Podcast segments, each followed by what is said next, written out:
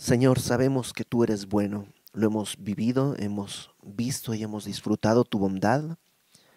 Y es tu benignidad la que nos ha conquistado, la que nos ha guiado al arrepentimiento, a estar a tus pies reconociéndote como el Señor y el soberano que tú eres. Eh, ponemos este tiempo en tus manos, háblanos en un tema tan importante, Señor, que puedas tú grabar esta verdad en nuestro corazón y sea así para tu gloria por Cristo nuestro Salvador. Amén. Ageo.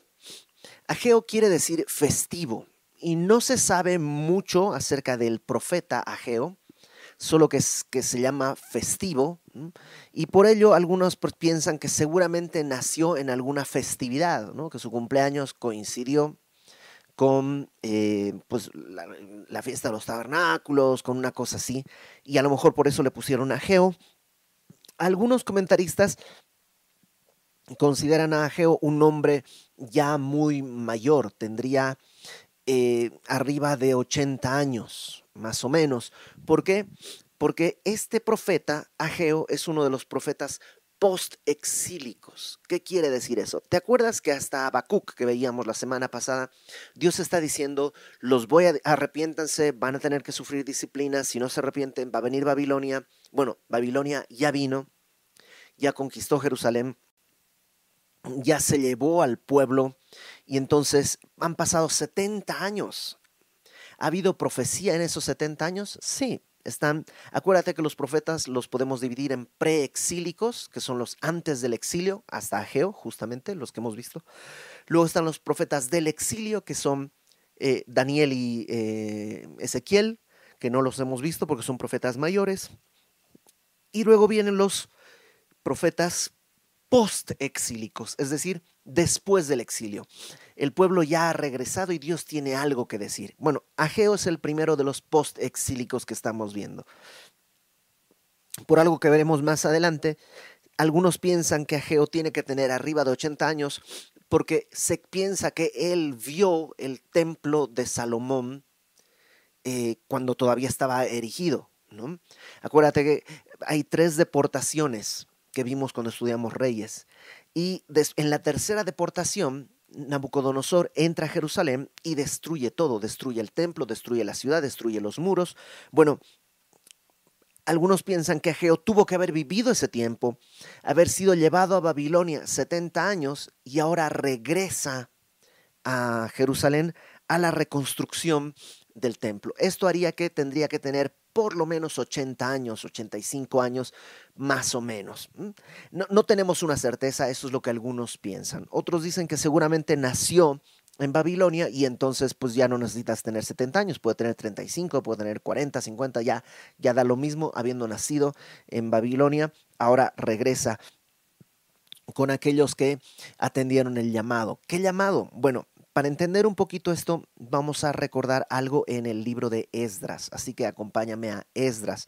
No tenemos el día de hoy las letras, eh, la computadora ha decidido tomarse el día, entonces eh, no vamos a tener las letras aquí en la pantalla, así que a la antigüita necesitas buscar tu Biblia. Entonces vamos al libro de Esdras, eh, por favor. Esdras y yo te voy a contar un pedacito de la historia y vamos a leer un pedacito de la historia. El libro de Esdras nos narra eh, la llegada de Israel a Jerusalén después de los 70 años de cautividad. Este libro lo estudiamos en plena pandemia en los lunes en nuestro discipulado a través de, la plataforma de Zoom y las conferencias, si tú las quieres, están en mi canal, no en el canal de Semillas, sino en mi canal porque, este, pues porque es otro formato. Entonces están en, en mi canal, búscalos, Ibercruz, y ahí está todo verso a verso el libro de Esdras. Bueno, yo solo te voy a leer algunos pasajes para ubicarte en la historia. Esdras capítulo 1 versículo 1, dice, en el primer año de Ciro, rey de Persia, para que se cumpliese la palabra de Jehová por boca de Jeremías, despertó Jehová el espíritu de Ciro, rey de Persia, el cual hizo pregonar de palabra y también por escrito por todo su reino, diciendo, algo que vamos a ver en un ratito. ¿Qué pasa? Ciro dice es rey de Persia. Y este rey lo que hace es eh, dice en el verso 1, Dios despertó su espíritu. Este rey persa, un rey pagano, Babilonia ha caído, conquistada por los persas, los medo-persas han conquistado Babilonia y ahora Ciro da un edicto que está en el versículo 2. Así ha dicho Ciro, rey de Persia. Jehová, el Dios de los cielos, me ha dado todos los reinos de la tierra. Ojo, es un rey pagano, pero de alguna manera no sabemos si Daniel le contó lo que dice Jeremías, no, no sabemos cómo, pero él de alguna manera su espíritu despierta y él hace este dicto y en este dicto él lo que dice es, Dios, Jehová, el Dios de los cielos, me ha dado todos los reinos de la tierra y me ha mandado que le edifique casa en Jerusalén que está en Judá. O sea, Dios quiere que el templo que había sido destruido por Nabucodonosor hace 70 años vuelva a ser edificado. Verso 3. Quien haya entre vosotros de su pueblo, sea Dios con él, y suba a Jerusalén que está en Judá, y edifique la casa a Jehová, Dios de Israel. Él es Dios, la cual está en Jerusalén y a todo el que haya quedado en cualquier lugar donde more, ayúdenle los hombres de su lugar con plata, oro, bienes y ganados, además de ofrendas voluntarias para la casa de Dios que está, la cual está en Jerusalén. Entonces, ¿qué es lo que está haciendo eh, Ciro? Está dando un decreto para que todos los judíos vayan a Jerusalén a reedificar el templo. Esta es una noticia maravillosa. 70 años han sido enviados a Babilonia y ahora están regresando no solo con permiso, sino con, con la orden del rey de reconstruir el templo.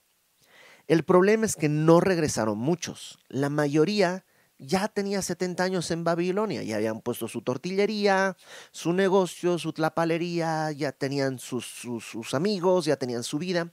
La mayoría no regresó. Solo regresaron algunos cuantos que están en el capítulo 2.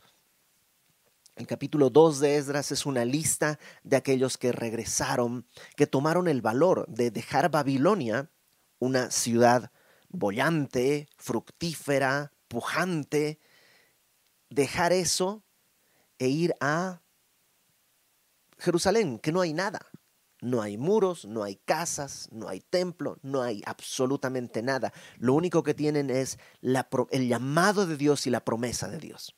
Pero hubo gente que tomó ese llamado y abrazó esa promesa y dejó todo en Babilonia y se fue a, a Jerusalén. Esos están en el capítulo 2 de Esdras.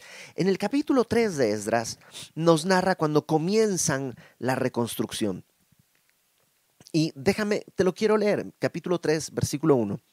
Cuando llegó el mes séptimo, y estando los hijos de Israel ya establecidos en las ciudades, o sea, no, se quedan todos a vivir en Jerusalén porque no hay nada, entonces se quedan en ciudades alrededor para de, desde esas ciudades ir cada mañana hacia Jerusalén.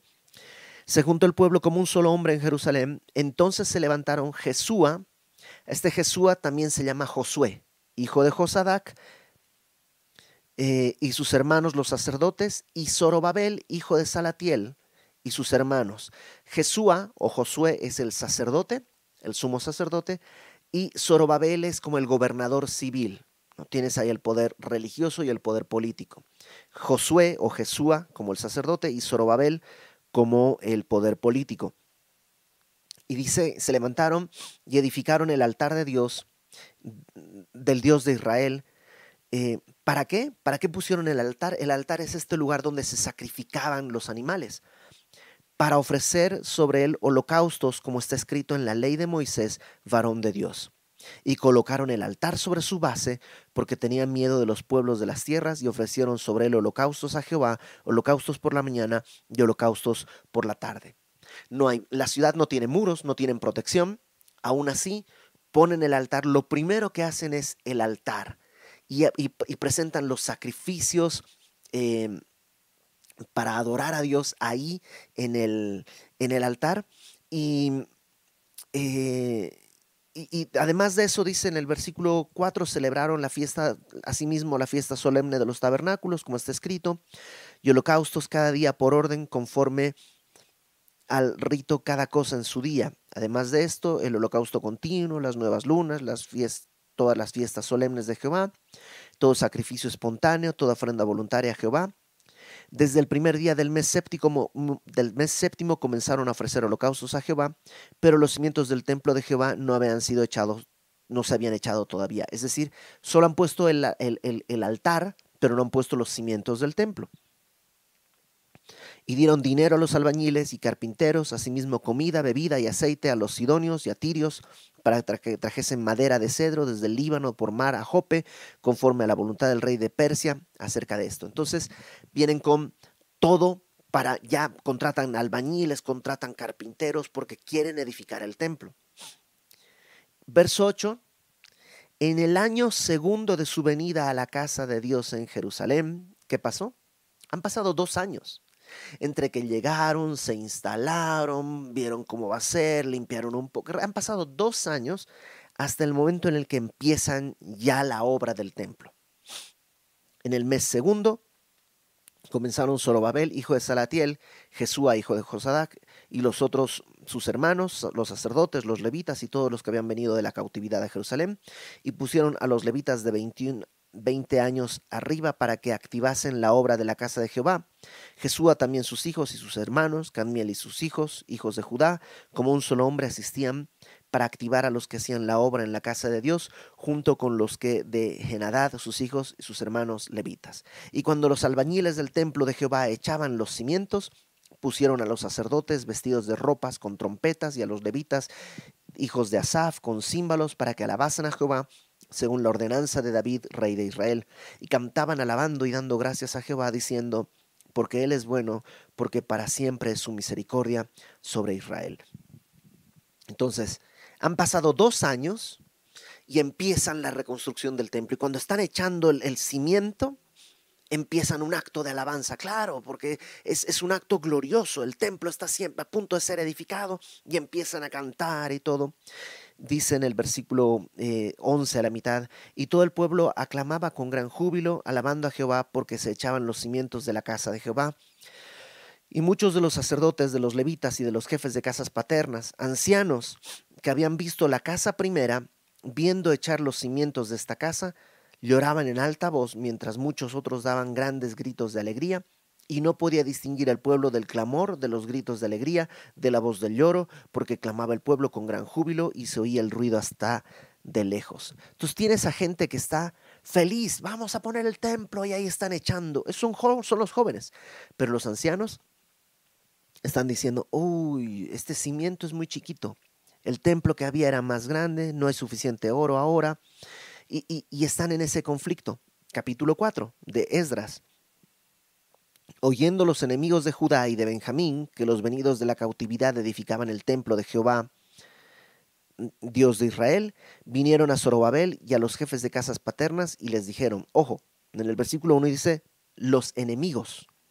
Y le dicen a Zorobabel, edificaremos con vosotros, porque como vosotros buscamos a vuestro Dios, ya él ofrecemos sacrificios desde los días de Esarjadón, rey de Asiria, que nos hizo venir aquí.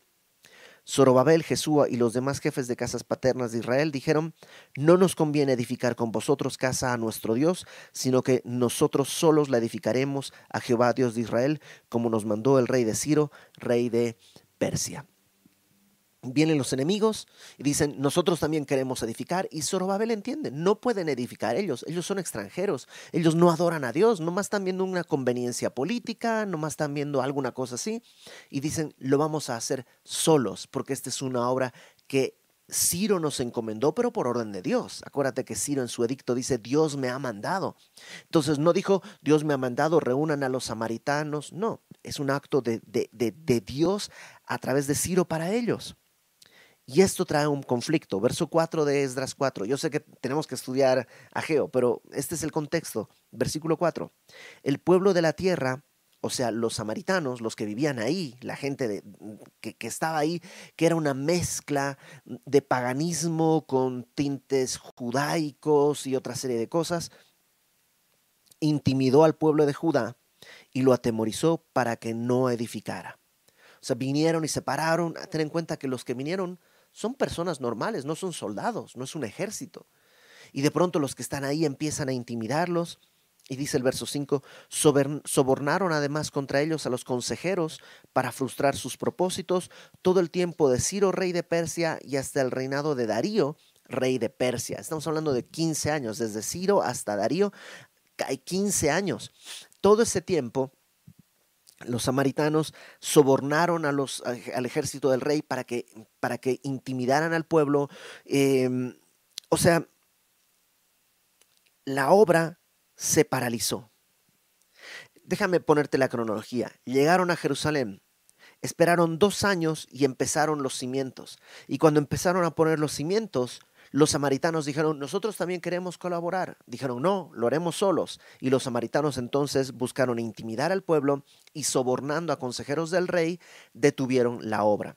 A partir del versículo 6 de Esdras 4, hay una serie de cartas que están entre, eh, eh, eh, el, digamos, la capital, y, Jerusalén, donde se muestra cómo están siendo intimidados y todo eso, ya lo vimos eh, cuando estudiamos Esdras. Bríncate ahí en el capítulo 4, por favor, directamente al eh, versículo 24. Pasan 14, 15 años, es muchísimo tiempo. El templo está detenido, la obra está parada, la gente que fue a edificar, pues empezó con muchas ganas, pero tiene 15 años que no se hace ni un clavo nuevo en, en el templo de Dios. ¿Y qué pasa? Verso 24 del capítulo 4. Entonces cesó la obra de la casa de Dios que estaba en Jerusalén y quedó suspendida hasta el año segundo del reinado de Darío, rey de Persia. ¿Mm? Y eso nos ubica en Esdras 1.1, que comienza precisamente así en el año segundo, es, en este mismísimo momento. Aquí en Esdras capítulo 5, rápidamente dice, ¿qué pasó en ese tiempo?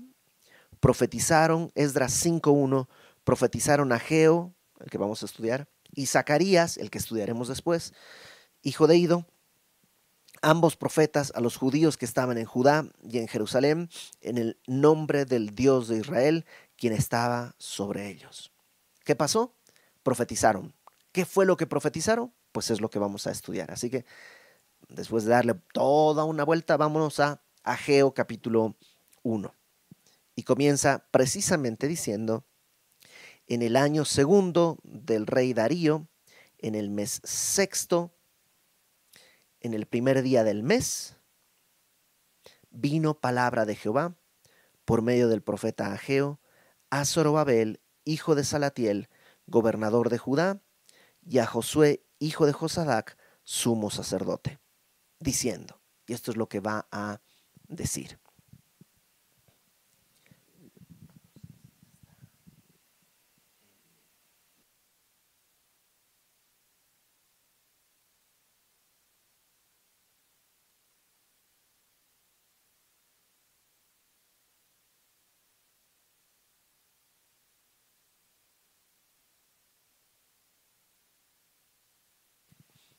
Perdón. Em, entonces, ¿qué pasa? En este tiempo, en el año segundo del rey Darío, Ageo comienza a profetizar. Y fíjate, dice versículo 1, eh, por medio del profeta Ageo, a Zorobabel, el gobernador político, gobernador de Judá, y a Josué, ¿te acuerdas? Jesúa, el sacerdote, sumo sacerdote, hijo de Salaltiel. Ay, perdónenme, es que la luz aquí me está matando. Eh, eh, a Zorobabel, hijo de Salatiel, gobernador de Judá, y a Josué, hijo de Josadac, sumo sacerdote, diciendo, la profecía va a ellos dos porque son los líderes. Versículo 2. Este es el mensaje de Ageo. Así ha hablado Jehová de los ejércitos, diciendo, este pueblo dice, no ha llegado aún el tiempo el tiempo de que la casa de Jehová sea reedificada. Entonces vino palabra de Jehová por medio del profeta Ageo diciendo, es para vosotros tiempo para vosotros de habitar en vuestras casas artesonadas y esta casa está desierta. Esto es muy fuerte. Lo que está diciendo es, el versículo 2, este pueblo dice, es muy curioso que Dios no dice, mi pueblo, sino este pueblo. Porque es como que lo hubieran abandonado. 14, 15 años ¿Qué es lo que ha pasado? Dice, no ha llegado aún el tiempo de que la casa de Jehová sea edificada. Eso es lo que ellos dicen. Este pueblo dice, no ha llegado aún el tiempo. Ellos están a favor de edificar. Sí, claro, edifiquemos. Pero, pero no todavía. O sea, yo no estoy en contra de edificar el templo, pero no todavía. Es tiempo ahora de otras cosas. Dice, no ha llegado el tiempo de que la casa de Jehová sea edificada. Y fíjate el versículo 3. Vino palabra del profeta por medio del profeta Geo diciendo, es para vosotros tiempo. O sea, no es tiempo de edificar la casa, pero es para vosotros.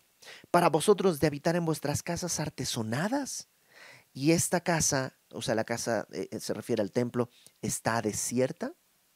¿En serio? O sea, eh, las casas artesonadas, la palabra artesonada quiere decir como recubierta. En aquella época, pues las casas eran como de adobe visto, ¿no? Es decir, como eh, no, se, no se ponía un, una cubierta, no se revocaba, no sé si se dice aquí, eh, sino que pues quedaba ahí como, digamos, de ladrillo visto, ¿no? Y, pero ellos no. Ellos construyen su casa y luego la enmaderan para que se vea bonita. Claro, en 14 años hicieron sus negocios, pusieron sus casas, hicieron todo lo correcto, todo lo bueno para que su casa esté cómoda y bonita. ¿Y la casa de Jehová? Pues todavía no es tiempo. Y, yo sé que no hay que ser tan duros. Ten en cuenta, no había seguridad, no había muros, no había ejército, había enemigos, no había recursos. lo entiendo. Pero entonces, ¿cuándo va a ser el tiempo de edificar el templo de Dios? Y creo que es un mensaje para el día de hoy. El templo de Dios en la Biblia son dos cosas. Uno, nosotros. O sea, mi fe, mi persona, yo soy el depositario del Espíritu. Entonces, ah, a veces no hay tiempo de leer la Biblia. Sí es importante, o sea, yo lo entiendo, es importante. Y creo que todo cristiano dice, es importante. Pero ahorita no. Y no hay tiempo de orar. Sí es importante. Lo o sea, no estoy en contra de orar. Solo que no es el tiempo. Pero es tiempo para mí de otras cosas. Por otro lado, el templo en la Biblia también es la iglesia en su conjunto. Y edificar la iglesia implica participar de la iglesia, reunirnos el domingo, reunirnos en los discipulados, reunirnos. Lo que están haciendo ustedes ahorita es parte de ser iglesia, pero también servirnos unos a otros, cuidarnos unos a otros. ¿Cuándo va a ser tiempo? ¿Cuándo va a ser tiempo de extenderme en misericordia a otros? ¿Cuándo va a ser tiempo? Bueno, dice, tu casa está bien ordenada, mientras que la casa de Israel está desierta, la casa de Dios. Versículo 5 pues así ha dicho Jehová de los ejércitos, meditad bien sobre vuestros caminos. Literalmente, medita en tu corazón sobre tu camino. O sea, piensa, ah, porque lo más fácil es decirle, ok, Señor, ¿qué quieres que haga? Y Dios va a decir, no, es, no, es, no es así. Piensa en tu camino. Que el momento en que tú abandones tu camino sea porque tú entendiste que por amor puedes hacer otra cosa. No, no por una obediencia hueca. Medita, piensa en tus caminos y empieza a dictar algunas características. Sembráis mucho y recogéis poco. Coméis y no os saciáis. Bebéis y no quedáis satisfechos. Os vestís y no os calentáis. Y el que trabaja a jornal recibe su jornal en saco roto. O sea, no es que había escasez en ese momento, porque tenían casas artesonadas, pero, no había, pero, pero había una frustración. Es decir, siembran mucho, pero recogen poco. Mucho trabajo, pero muy poco fruto. Eh, comen pero no se sacian, siempre tienen hambre, beben y siempre quedan con sed, se visten y nunca es suficiente, hay una insatisfacción en sus corazones y el que trabaja jornal recibe su jornal en saco roto, no le alcanza. No es que gana poco, es que no le alcanza. Y no importa cuánto gane, puede ganar 20 millones de dólares. De todos modos va a pensar, no me alcanza. ¿Qué es lo que está sucediendo? Las prioridades están volteadas. Estoy edificando mi casa primero. El Señor Jesús, Mateo 6:33, dijo, buscad primeramente el reino de Dios y qué comeré, qué vestiré, todas esas cosas os serán añadidas.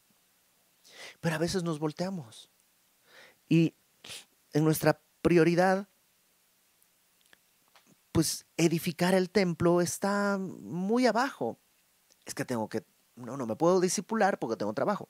No puedo ir a la iglesia porque tengo actividades. No puedo, no puedo leer mi Biblia porque tengo mucho trabajo, porque tengo mucho, y, y siempre hay algo. ¿Y cuál es el resultado?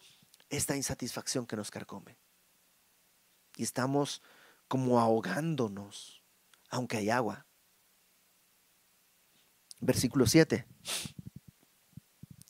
Así ha dicho Jehová de los ejércitos, meditad sobre vuestros caminos. Una vez más, o sea, piensa, piensa, medita, reflexiona. Vivimos en una época en la que meditamos poco, pensamos poco. La mayor parte del tiempo estamos ocupados en algo que está sonando. Ya sea una película, incluso una prédica. Yo escucho prédicas todo el día, qué maravilloso, pero ¿a qué hora vas a pensar lo que estás aprendiendo? ¿A qué hora vas a pensar lo que Dios te está hablando? Meditar. La palabra meditar en el Antiguo Testamento habla como de, de, hablar entre dientes, de meditación, como cuando ya llega fin de mes y no vas a llegar y estás calculando, le quitamos aquí, Eso es meditar. Y meditamos en muchas cosas, como eso, la quincena, pero no la palabra. Medita en tu camino. Y no solo medita, sino ahora viene, algo tienes que hacer, tiene que haber un fruto de esa meditación. El, el, entendimiento de, de mi pecado tiene que llevarme al arrepentimiento de mi pecado. Dice en el verso 8, subid al monte y traed madera. Claro, ¿con qué vas a edificar? Con madera. ¿Sabes qué es lo bonito? La madera no crece en un día. Estos 14, 15 años que no han estado haciendo nada, Dios ha estado haciendo crecer madera. O sea, la madera ya está lista. Lo que tú necesites ya Dios lo proveyó. Pero una vez que has entendido tu pecado, ahora arrepentirte de tu pecado es ir al monte y traer madera. De hecho, ya había madera, ya lo sabían, habían enmaderado sus casas. Ahora traigan para la casa de Dios, reedificad la casa. Y fíjate cuál será el resultado. Pondré en ella mi voluntad y seré glorificado, ha dicho Jehová. ¿Y yo qué gano haciendo esto? Puedo glorificar a Dios. Para eso es mi vida.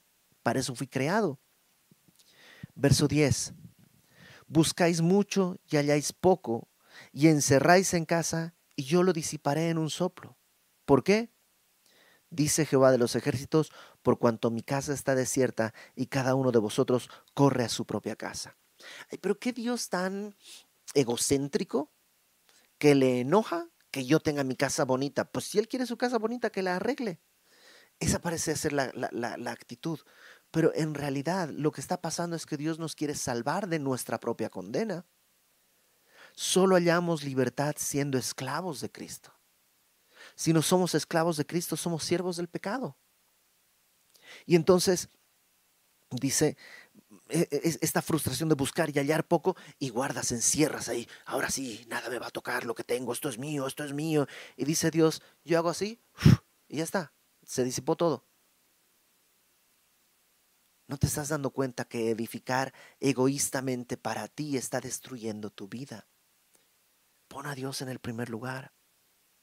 Por eso, verso 10, se detuvo de los cielos sobre vosotros la lluvia y la tierra detuvo sus frutos. Y llamé la sequía sobre esta tierra y sobre los montes, sobre el trigo, sobre el vino, sobre el aceite, sobre todo lo que la tierra produce, sobre los hombres y sobre las bestias y sobre todo trabajo de manos. Dios está trayendo una especie de, de, de sacudida porque se van a morir. Se van a morir. Eh, estaba escuchando eh, una entrevista a un cuate que subió eh, unos, unos montes que están, él no se acuerda muy bien si fue en Perú, en Bolivia o, en la frontera, más bien hay una, la, cordillera de los Andes, de los Andes. Él sube y es una subida que no es muy, no es muy, muy grande ni muy pesada, pero pues para alguien que nunca lo ha hecho es algo muy complejo. Y entonces él empieza a, subir, a subir, a subir, primer día, segundo día, y si has ido a un lugar de altura, sabes que mientras más alto vas hay menos oxígeno y por tanto cada paso ya es muy difícil. Lo que en la tierra son pues, tres pasos, no hay problema, allá das un paso, otro paso, y es muy difícil. Y llegan a un momento ya a punto de, al día siguiente iban a tocar ya la, la cumbre, y llega ahí y el guía les dice, bueno, pues vamos a estar acá y mañana seguiremos. Y, este hombre cuenta que él pensó, bueno, me voy a, eh, me voy a acostar, voy a dormir, eh, le estaba pasando un poco mal, pues voy a reponer fuerzas y mañana me lanzo. Y entonces se estaba ya como acostando, preparando para dormir, y el guía le dice, ¿qué haces? Dice, no, pues voy a dormir. No, no te puedes dormir. Aquí, o sea, a estas alturas, si te duermes, tu ritmo cardíaco baja y te congelas y te mueres. Puedes dormitar un poquito, pero no te puedes relajar a, te puedes relajar a dormir así. Y, y eso es un poco lo que pasa. A veces nos relajamos, nos dormimos y nos congelamos. Y Dios está trayendo algo para atizarles, para, para moverlos, para, para avivarles. Versículo 12. Y oyó Zorobabel, el gobernador, hijo de Salatiel, y Josué, el sacerdote, hijo de Josadac, sumo sacerdote, y todo el resto del pueblo, la voz de Jehová su Dios y las palabras del profeta Ageo, como le había enviado Jehová su Dios. Me encanta que ellos escucharon y dijeron, órale, pásenme mi hacha, pásenme mi serrucho. O sea, vamos al monte, vamos por la madera, vamos a edificar la casa. Dice en, en Tesalonicenses, dice que los tesalonicenses recibieron la palabra como palabra de Dios. Y a veces tú y yo recibimos la palabra como un buen consejo, como eh, una buena sugerencia, algo interesante pero no como palabra de Dios. Ellos lo tomaron, lo abrazaron y lo primero que sucede, versículo 12 ahí al final dice, y temió el pueblo delante de Jehová. Si tú no temes a Dios, si tú te das cuenta que no hay temor de Dios en tu corazón, probablemente estás congelado. Probablemente te has acostado a dormir y ya estás congelado. El temor de Jehová es lo que nos permite estar vivos. Es ahí donde van a ser la sabiduría para vivir. Verso 13. Entonces, Ageo, enviado de Jehová, habló por mandato de Jehová al pueblo diciendo, o sea, Dios pudo haberse ofendido por muchas cosas, pero mira el mensaje de Dios. Al ver la respuesta del pueblo dice, yo estoy con vosotros, dice Jehová. Y despertó Jehová el espíritu de Zorobabel, hijo de Salatiel, gobernador de Judá, y el espíritu de Josué, hijo de Josadac, sumo sacerdote, y el espíritu de todo el pueblo, de todo el resto del pueblo, y vinieron y trabajaron en la casa de Jehová de los ejércitos, su Dios. En el día 24 del mes sexto, en el segundo año del rey Darío. Eh, el 14 años han estado esperando. ¿Qué fue lo que trajo el avivamiento? La palabra. Dios trajo la palabra y eso va a encender una mecha, porque el templo, ya lo sabes, se reconstruyó. Al final se reconstruyó. Y en ese templo estuvo ahí Jesús. O sea, lo que Dios inició, Dios lo va a llevar a término. Y Dios es paciente. Pero no hay manera que tú y yo volvamos a echar a andar si no abrazamos la palabra. Es la palabra la que puede avivar nuestra vida. Y necesitamos poner nuestras prioridades.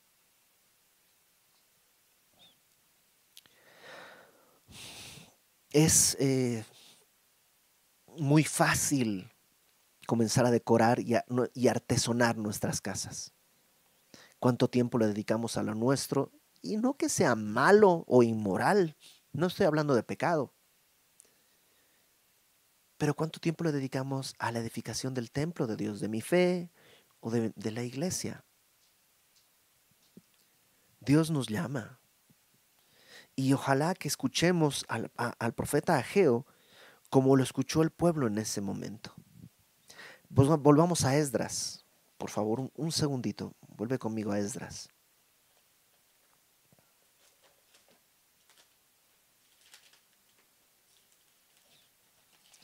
Esdras capítulo 5. Voy a volver a leer versículo 1 del capítulo 5. Profetizaron Ageo y Zacarías ya vimos una de las profecías, Ageo son varias profecías y nos da hasta la fecha, ¿no? Ahorita vamos a ver, bueno, la próxima semana vamos a ver las otras, pero vimos la primera. Profetizaron Ageo y Zacarías, hijo de Ido, ambos profetas, a los judíos que estaban en Judá y en Jerusalén, en el nombre del Dios de Israel, quien estaba sobre ellos. Fíjate el resultado. Se levantaron Zorobabel, hijo de Salatiel, y Jesúa, hijo de Josadac, y comenzaron a reedificar la casa de Dios que estaba en Jerusalén, y con ellos los profetas de Dios que les ayudaban. Y ahí, en el libro de Esdras, tenemos toda la oposición que hubo, todos los problemas que estuvieron ahí, los conflictos, las cartas y como los chismes iban, iban, iban y venían. Pero brinca al capítulo 6, por favor, versículo 14. Fíjate, 6, 14 y los ancianos de los judíos edificaban y prosperaban conforme a la profecía del profeta Ageo y de Zacarías. O sea, han pasado muchos años y siguen edificando y siguen prosperando conforme a la profecía del profeta Ageo y de Zacarías, hijo de Ido. Edificaron pues y terminaron por orden del Dios de Israel y por mandato de Ciro, de Darío y de Artajerjes, rey de Persia esta casa fue terminada el tercer día del mes de Adar, que era el sexto año del reinado del rey Darío. En el segundo año volvieron a edificar, en el sexto año terminaron de edificar la casa. Sí, tardaron, pero al final Dios fue fiel. Entonces, a lo mejor llevas, así como ellos, 14 años sin leer tu Biblia consistentemente o 14 días, o 14 meses, no importa. El día de hoy puedes empezar. El día de hoy puede ser un nuevo inicio. El día de hoy puede ser una nueva oportunidad. Y otra vez se para Dios a tu lado y dice, recibe mi palabra. Arrepiéntete de tus pecados, recibe la gracia y ve al monte por la madera. La madera ya está. Tú y yo no podemos hacer que un árbol crezca. Dios ya lo hizo crecer. Solo tenemos que ir y tomarla. Vamos a, vamos a orar. Señor, gracias porque tú nos recuerdas esto. Ayúdanos a ordenar nuestras prioridades. Que tú seas en verdad lo primero de nuestra vida, lo más importante en nuestras actividades en todo momento. Y que todas las otras cosas que tengamos que hacer sean para tu gloria porque solo tú mereces ser exaltado. Danos sabiduría, fe, fuerza. Perdónanos si hemos estado edificando nuestras propias cosas en vez de lo que tú nos has mandado. ¿Para qué querríamos un lugar sino para adorarte? Eso es lo que anhelamos, Señor. Que nuestro corazón sea ese altar para adorarte. Gracias por tu misericordia y gracias por exhortarnos el día de hoy que sea para tu gloria. En el nombre de Jesús. Amén.